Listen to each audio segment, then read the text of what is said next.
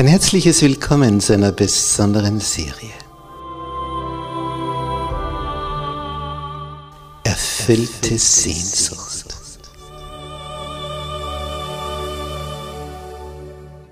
Die Welt der Bibel.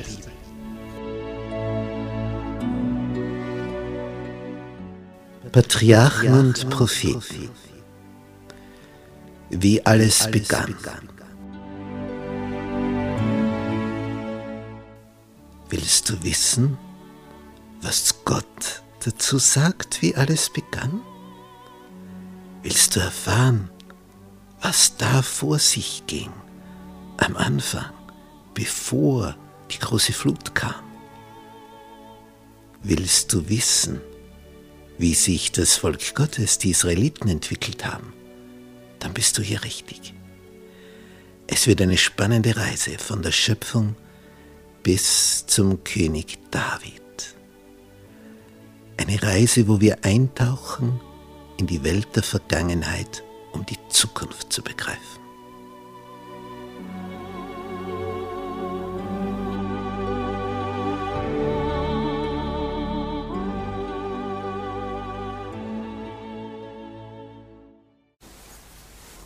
Gnade sei mit euch und Friede von Gott unserem Vater und dem Herrn Jesus Christus. Unser Thema heute Jakobs Rückkehr nach Kanaan. Und dazu begrüßen wir auch unsere Zuseher im Internet. Eine einzige falsche Entscheidung. Und Jakob litt darunter Jahre, Jahrzehnte. Nicht im Leben eines jeden Menschen gibt es Entscheidungen, die uns nachhängen. Es gibt Entscheidungen, die zum Segen sind und es gibt solche, an denen wir leiden. Jakob hatte das Richtige begehrt, den geistlichen Segen, der geistliche Führer seines Stammes zu sein, aber er hatte diesen Segen mit Hinterlist bekommen wollen. Und das ging daneben, gründlich daneben. All die Zeit, die er dann da bei seinem späteren Schwiegervater Laban verbracht hat, wo er dann letztlich merkte, wenn ich nicht bald gehe, dann, dann wird es äußerst problematisch. Aber gleichzeitig diese Angst vor Esau, er stand gewissermaßen zwischen zwei Mühlsteinen, zwischen denen er zerrieben werden sollte. Und Gott hat jedes dieser grundsätzlichen Probleme gelöst. Mit Laban, indem er zu dem in der Nacht geredet hat, der Höchste des Himmels, und ihm klargemacht hat, Jakob tust du nichts. Und dann hat er es auch nicht gewagt. Dann kommt er zu Esau und die letzte Nacht zuvor, wer redet mit Esau? Der Höchste sagt ihm, weh dir, du tust mir Jakob irgendetwas an. Und es war immer im letzten Moment, die letzte Nacht. Es ist schon spannend, sein Leben mit Gott. Ganz, ganz knapp.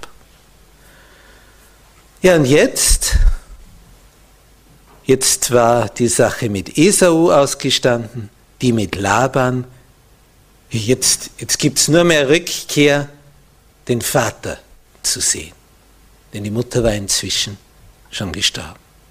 Vor lauter Gram und Kummer, dass es nicht zur Aussöhnung gekommen war. Sie hat es zeitlebens nicht erlebt, dass ihre Zwillinge sich versöhnt hätten.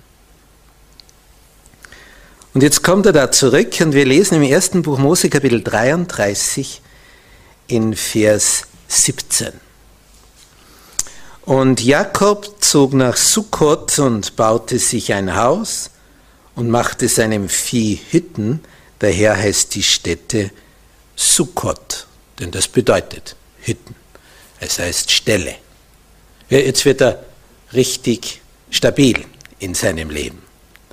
Er ist in Kanaan Und danach kam Jakob, heißt es weiter, wohlbehalten zu der Stadt Sichem, die im Lande Kanaan liegt, nachdem er aus Mesopotamien gekommen war und lagerte vor der Stadt. Und da hat es ihm besonders gefallen, denn das ist der Ort, wo Abraham als erstes verweilt ist, als er aus Mesopotamien kam. Und das war natürlich bekannt in dieser Familie. Sicher. Und was tut er dort? Er kaufte das Land, wo er sein Zelt aufgeschlagen hatte. Das ist etwas ganz Besonderes. Denn er ist ja ein Fremdling, es gehört ihm ja nicht ein Fuß breit. Abraham hat dann ein Stück Land gekauft, damit er seine Frau Sarah begraben konnte. Er hatte nicht einmal so viel Fläche für ein Grab. Nicht, nicht einen Fuß breit. Und das war in Hebron im Süden, was schon bald zur Wüste Negev führt. Und hier in Sichem in der Mitte des Landes, er kaufte das Land von den Söhnen Hamas des Vaters Sichems um 100 Goldstücke. Man hat schon damals, wie man sieht, für runde Summen eine Schwäche gehabt. 100 Goldstücke. Also das war sicher ein hoher Betrag. Und jetzt besitzt er das erste Mal Land. Und er errichtete dort einen Altar und nannte ihn Gott ist der Gott Israels. Und jetzt passt eigentlich alles. Er ist angekommen, dort, wo er einst weggegangen ist. Er ist wieder in dem Lande, wo er schon mit seinem Vater Isaak umhergezogen ist. Er hat jetzt ein Stück Land, das gehört ihm, da kann ihn keiner mehr vertreiben. Das besitzt er. Er hat sein Zelt aufgeschlagen, einen Altar gebaut. Er macht am Morgen eine Andacht und opfert und am Abend. Und es passt jetzt alles. Endlich Ruhe, Frieden. Und der Frieden dauert immer so lange, bis wieder irgendetwas passiert. Und diesmal ist es seine Tochter. Er hat eine Menge Söhne, bis zu diesem Zeitpunkt schon elf an der Zahl und eine Tochter. Und diese Diener, die erleben wir in Kapitel 34.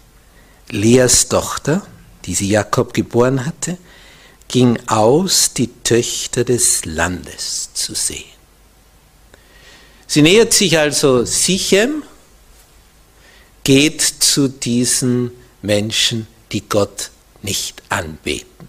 Sie ist neugierig, interessiert, sie schaut sich jetzt diese Kultur an, wie die leben, wen es da gibt.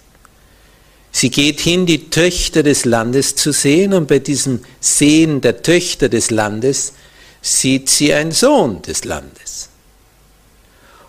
Und der überlegt nicht lange, sie gefällt ihm und fällt über sie her und das gefällt aber den Brüdern dieser Diener gar nicht. Ihre Ehre, die hier geschändet ist, sie wollen das rächen. Und das führt schließlich dazu, dass unter der Redelsführerschaft von Simeon und Levi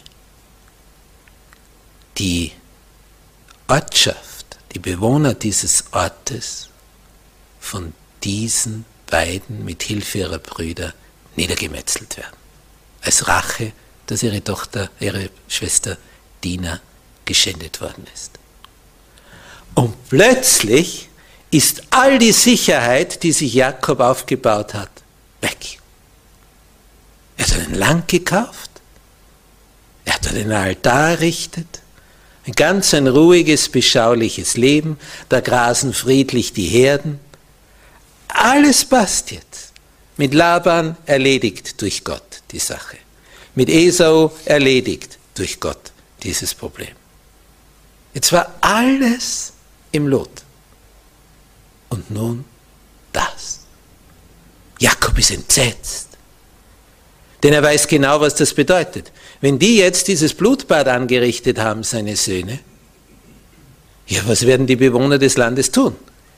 Die werden sich zusammenrotten. Ja, und wie, wie groß ist das Häufchen, das Jakob hat? Wenn sie sind eine winzige Schar. Sie haben viele Tiere, aber sie sind wenige Leute.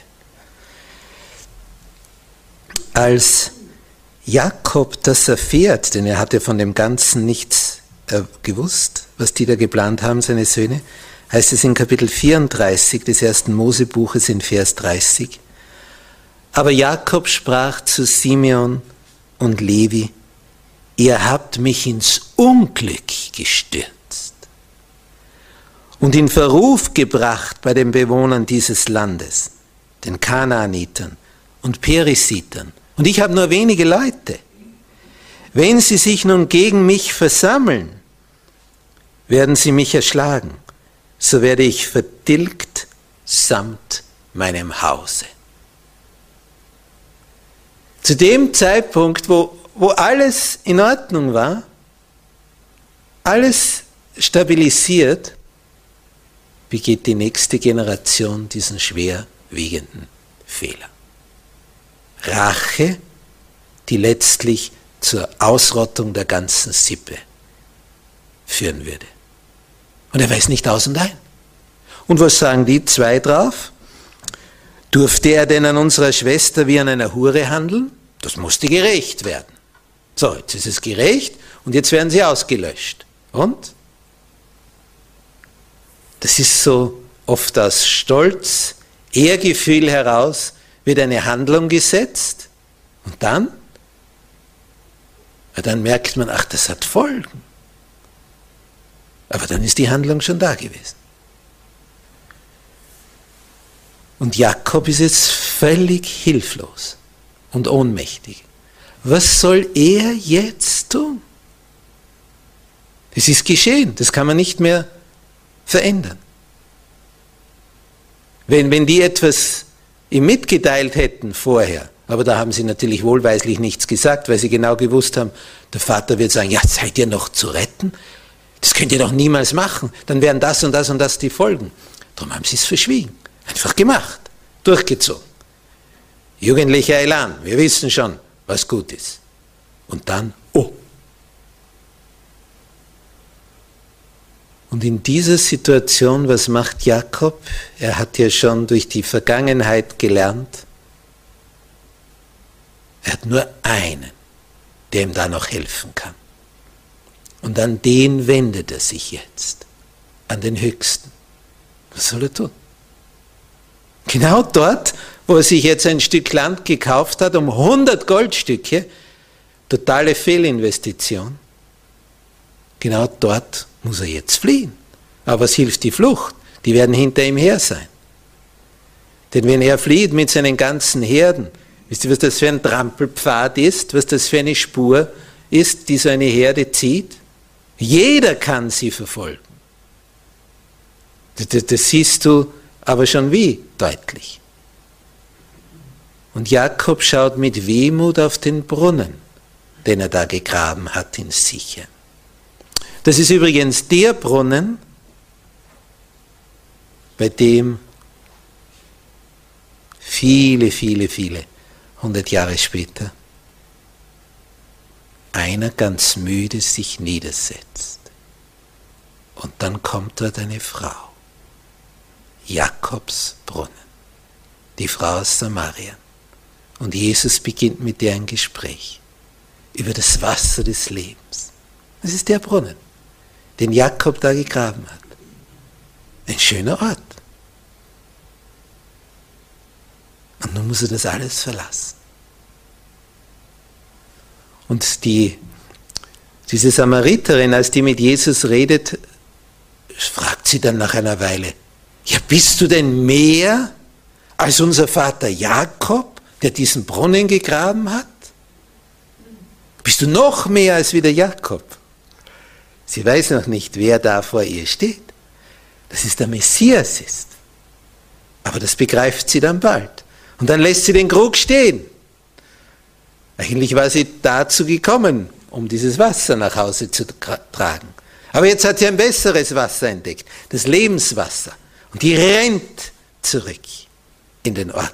So, kommt, kommt, kommt. Da draußen sitzt einer, der hat mir alles gesagt, was ich je getan habe. Denn Jesus hat dir mitgeteilt, fünf Männer hast du gehabt. Und der, den du jetzt hast, ist auch nicht dein Mann.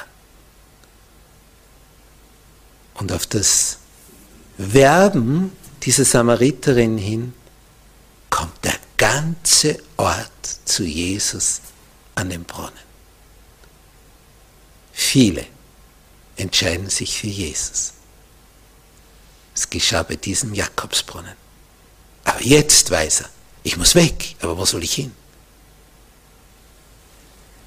Und er wendet sich an Gott. Und als sich Jakob an Gott wendet, bekommt er eine Antwort. Und damit beginnt ein neues Kapitel hier.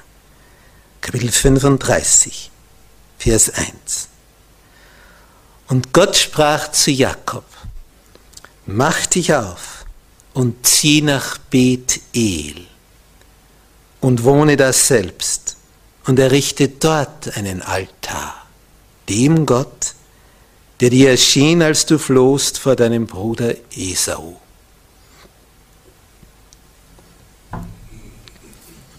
Also damals auf der Flucht war, mittellos, nur mit einem Stecken und einem Jausenpaket ausgerüstet. Und er dort diese Nacht verbracht hat, sich gefürchtet hat. Ganz allein ist er.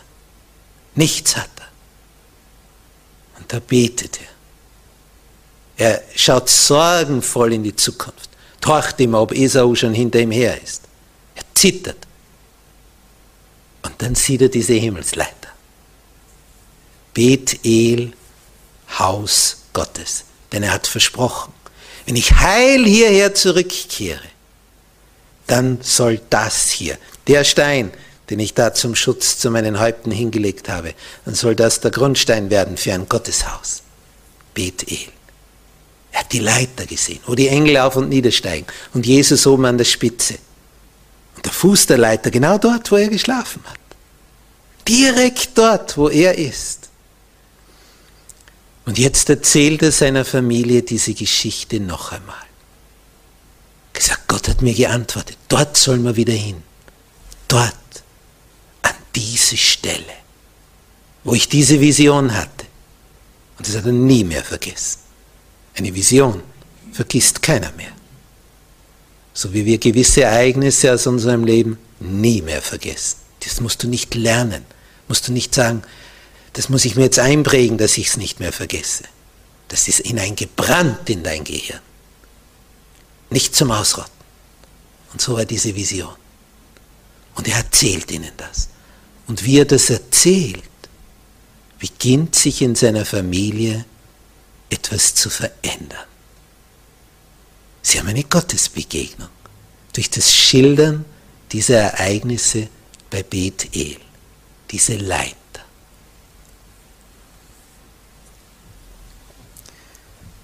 Und damit sie dort heil hingelangen, sagt Jakob zu seiner Familie in Vers 2, tut von euch die fremden Götter, die unter euch sind. Oh, oh, oh. So schaut es also aus in dieser Familie.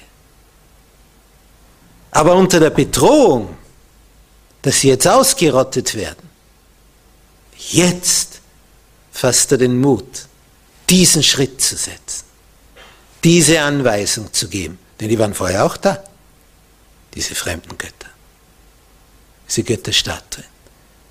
Sie waren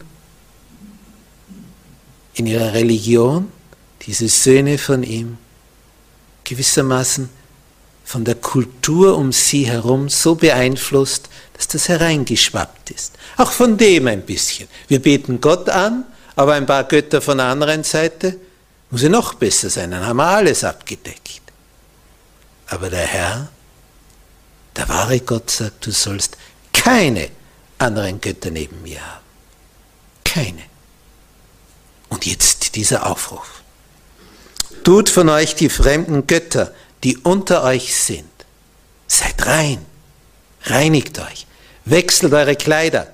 Wir gehen nach Bethel, dort, dort, dort ist der Boden, von wo die Leiter gen Himmel geht. Da müsst ihr rein sein, geheiligt sein. So wie später dann das Volk Gottes, als es in die Wüste Sinai kam und bevor sie die zehn Gebote empfingen, waren auch diese Befehle. Wascht euch, reinigt euch, wechselt eure Kleider, heiligt euch, seid bereit zur Gottesbegegnung, so wie wir das für den Sabbat tun.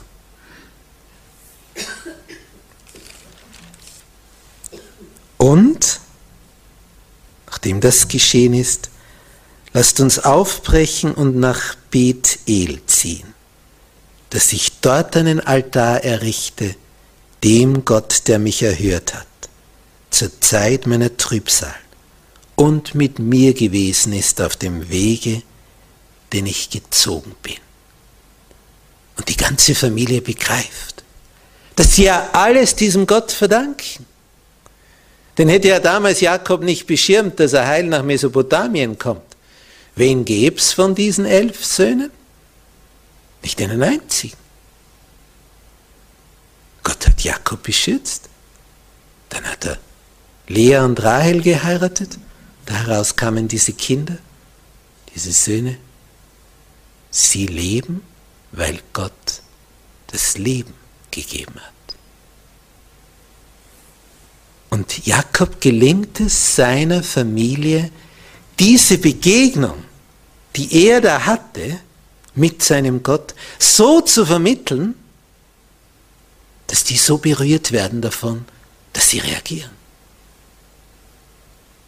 Denn es heißt hier in Vers 4, da gaben sie ihm alle fremden Götter, die in ihren Händen waren.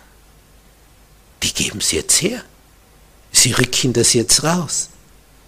Sie begreifen, wenn wir dem Gott begegnen wollen, in Bethel, dort wo unser Vater diese Vision mit der Leiter hatte, die gen Himmel ragt, da, da, da hat das keinen Platz.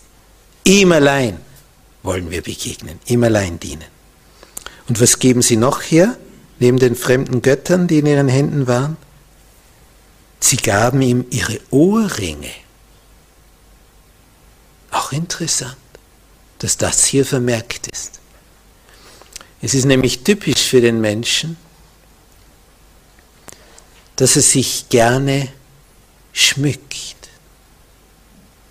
um etwas darzustellen.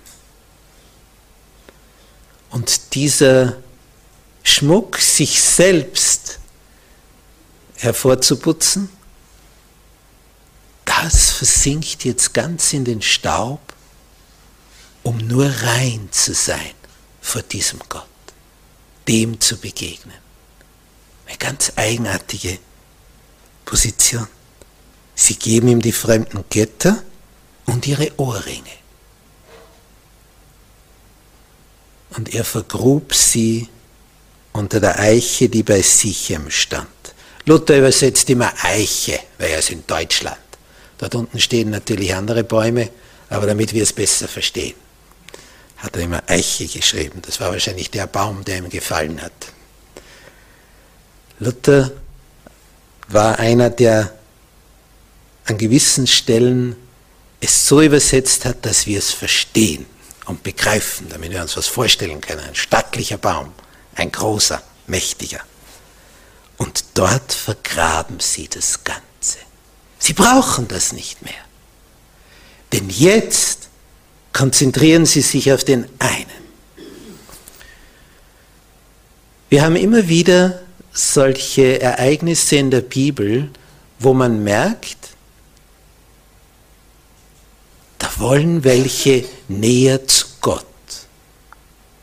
Und dann sind sie näher und es passt schon scheinbar, aber dann kippt das Ganze wieder. Sie kommen in eine tiefe Krise und dann merken sie, wir sind auf halbem Wege stecken geblieben. Denn wenn man das vorher betrachtet, ein Sichem, er kauft das Land, er schlägt sein Zelt auf, er baut einen Brunnen, gräbt den Brunnen. Morgenandacht, Abendandacht, Morgenopfer, Abendopfer, die sind alle mit dabei. Aber es ist noch nicht das Ganze. Es fehlt diese totale Hingabe, dieses totale, sich dem Herrn zu weihen. Wie man sieht, da waren fremde Götter. Und sie wollten sich selber darstellen. Und das fällt jetzt alles ab. Sie gaben ihm ihre Ohrringe. Später schreibt der Apostel Paulus über einen Schmuck, der der wirkliche Schmuck ist, nämlich der Schmuck eines reinen Wesens. Ja, das gibt die Würde. Denn wie mir mal jemand gesagt hat, wenn eine Frau, und das gilt für einen Mann genauso in Bezug auf Schmuck, solange die Person jung ist, braucht sie das nicht, sie so schön ist. Und später hilft es auch nicht mehr. Aber etwas anderes hilft sehr wohl. Und das ist diese innere Schönheit. Und dies unabhängig vom Alter. Und diese innere Schönheit, die kommt aus der Begegnung mit dem Höchsten. Und da kann man immer schöner werden, immer schöner. Diese Reinheit des Wesens, diese Würde, die dadurch jemand ausstrahlt. Und das wird sichtbar. Und das ist die Schönheit. Völlig unabhängig davon, wie viele Falten man zählen kann und welche Haarfarbe man angenommen hat. Es ist diese Würde, die aus einem reinen Leben kommt mit Gott. Und das haben die jetzt begriffen. Und was jetzt kommt, das ist so überraschend. In Vers 5. Und sie brachen auf und Jakob wird oft den Blick zurückgewandt haben. Sieht man schon irgendwo eine Staubwolke? Kommen die anderen schon nach? Werden sie uns jetzt umzingeln und vernichten? Werden sie uns jetzt austilgen? Werden die sich jetzt rächen nach dem, was da geschehen ist? Sie brachen auf und was geschieht jetzt?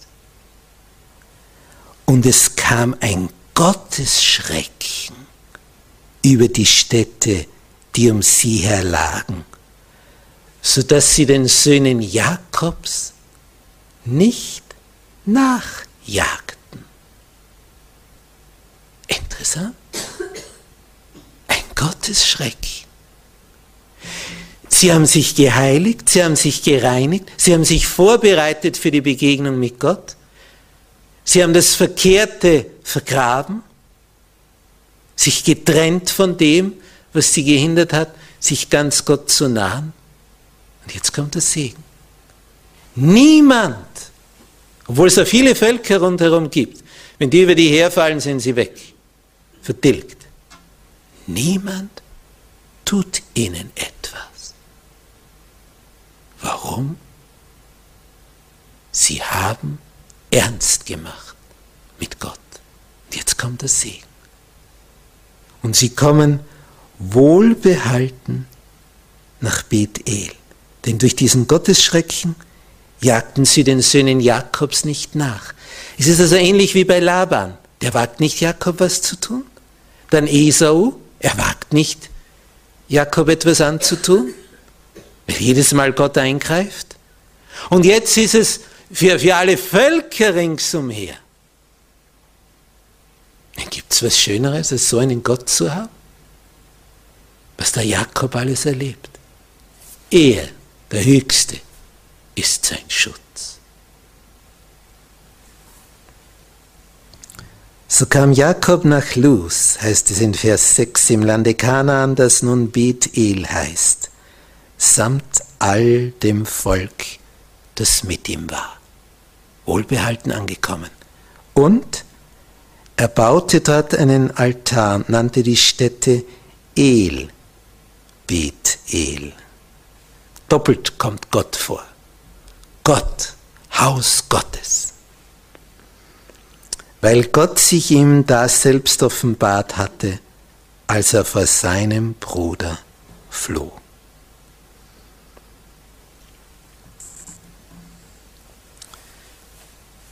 Dort erleben sie einen traurigen Augenblick, als Deborah, die Amme der Rebekka, stirbt.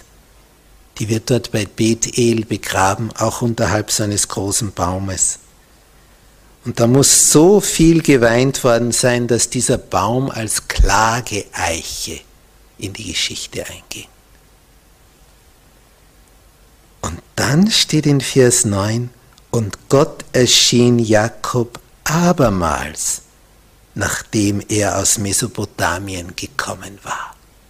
Das sind immer diese Höhepunkte, diese Verse, wo steht, Gott ist die Maschine. Gott ist die Maschine. Aber das passiert nicht einfach nur so, weil Jakob diese Nähe gesucht hat. Dann lässt er sich finden. Dann kommt es zu Gottes Begegnungen. Und jeder, der die Bibel so mit einer tiefen Sehnsucht liest, dass er eine Gottesbegegnung hat, der wird sie auch bekommen. Auf einmal geht ihm etwas auf, was da steht. Und das ist das Schönste, das Größte, weil man weiß, er führt mich, er leitet mich. Von ihm kommt der Gedanke. Da kann ich nicht in die Irre gehen.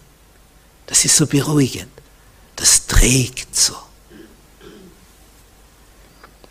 Und was tut Gott? Er segnete Jakob. Und er sprach zu ihm, du heißt Jakob, und das heißt ja Fersenhalter, im übertragenen Sinn Betrüger. So, das ist die Vergangenheit. Aber, sagt Gott, du sollst nicht mehr Jakob heißen, sondern Israel sollst du heißen. Und so nannte er ihn Israel. Einer, der mit Gott ringt. Wie er das am Jakob, am Jabok, an diesem Fluss getan hat. Und was sagt Gott ihm noch? Ich bin der allmächtige Gott. Sei fruchtbar und mehre dich. Das war der größte Segen, den es gab. Denn wenige sein bedeutet bald Untergang. Ein Volk und eine Menge von Völkern sollen von dir kommen und Könige sollen von dir abstammen. Das war eine Ansage. Und das Land, das ich Abraham und Isaac gegeben habe, will ich dir geben und will es deinem Geschlecht nach dir geben. In Sichem hatte er sich ein Stück Land um 100 Goldstücke gekauft, ein paar Quadratmeter. Und jetzt kriegt er einen ganzen Staat von Gott. Das könnte er nie erwerben. Kriegt er. Seinen Nachkommen verheißen. Und Gott fuhr auf von ihm an der Stätte, da er mit ihm geredet hatte. Das ist auch eine interessante Formulierung. Er fuhr auf. Ist bei ihm, verschwindet wieder. Er fuhr auf von ihm. Jakob aber richtete ein steinernes Mahl auf an der Stätte, da Gott mit ihm geredet hatte, und goss Trankkopfer darauf und begoss es mit Öl. Öl war äußerst kostbar. Das hat man nur ausgeschüttet, wenn man Könige gesalbt hat. Darum ist es auch so besonders, was dann später Maria Magdalena da über Jesus drüber schüttet. Und hier schüttet der Öl auf einen Stein. Was für eine Verschwendung, würde man meinen. Aber er gibt es Gott. Er zeigt seine Dankbarkeit, weil er weiß, alles verdankt er dem Höchsten. Schüttet er Öl aus, was er sonst nie tun würde für den Herrn gibt es sogar Kostbares. Und Jakob nannte die Stätte, da Gott mit ihm geredet hatte, Bet-El. Haus Gottes. In dieser ganzen Begebenheit, die wir da von Jakob, der dann Israel von Gott genannt wurde, erfahren, zeigt sich eins. Was immer du in deinem Leben für Entscheidungen triffst, es hat Folgen. Je nachdem, wie die Entscheidung ausfällt, hast du den Segen oder das Gegenteil davon. Aber, und das ist das Besondere,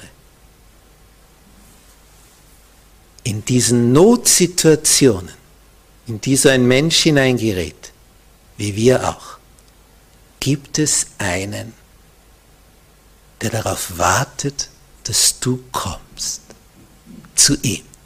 Und er zeigt dir, was er vermag und wie groß seine Liebe zu dir ist. Und das ist unsere Hoffnung. Hier und jetzt und heute und für alle Zukunft. Der Gott, der das Universum geschaffen hat, interessiert sich für dich. Das ist die froheste Botschaft des Universums. Der Mächtigste ist an dir interessiert. Der will dich bei sich haben, dort wo er thront. Was für eine Aussicht. Amen.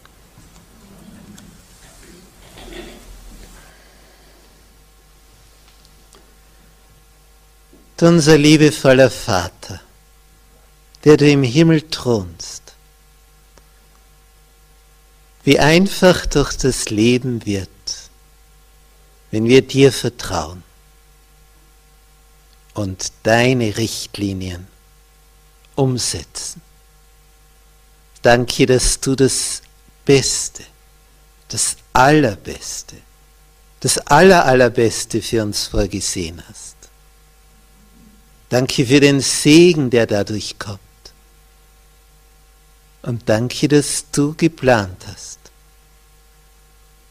dass wir, die wir hier so Irrende, Sterbliche sind, die schon so viel Verkehrtes an Entscheidungen durchgeführt haben, dass du dennoch noch immer uns siehst als die, aus denen etwas werden kann, zu deiner Ehre. Danke, dass du eine Hoffnung hast für uns, dass du siehst, was wir durch dich sein können und das in Ewigkeit. Danke, dass du in uns etwas siehst, was wir noch gar nicht sehen. Und dass du, Herr, der bist, der alles, alles unternommen hat, jetzt unternimmt und unternehmen wird, damit wir dort sind, wo du bist, weil du uns lieb hast. Und danke, dass du uns wie Jakob hindurchtragen wirst wenn wir nur das eine im Blick haben, dich zu schauen, bei dir zu verweilen, Zeit mit dir zu verbringen, damit wir deine Liebe begreifen und diese Liebe erwidern zum Segen für uns und unsere Lieben. Hab Dank, o oh Herr, dass du segnen willst. Segnen, segnen. Hab Dank dafür. Amen.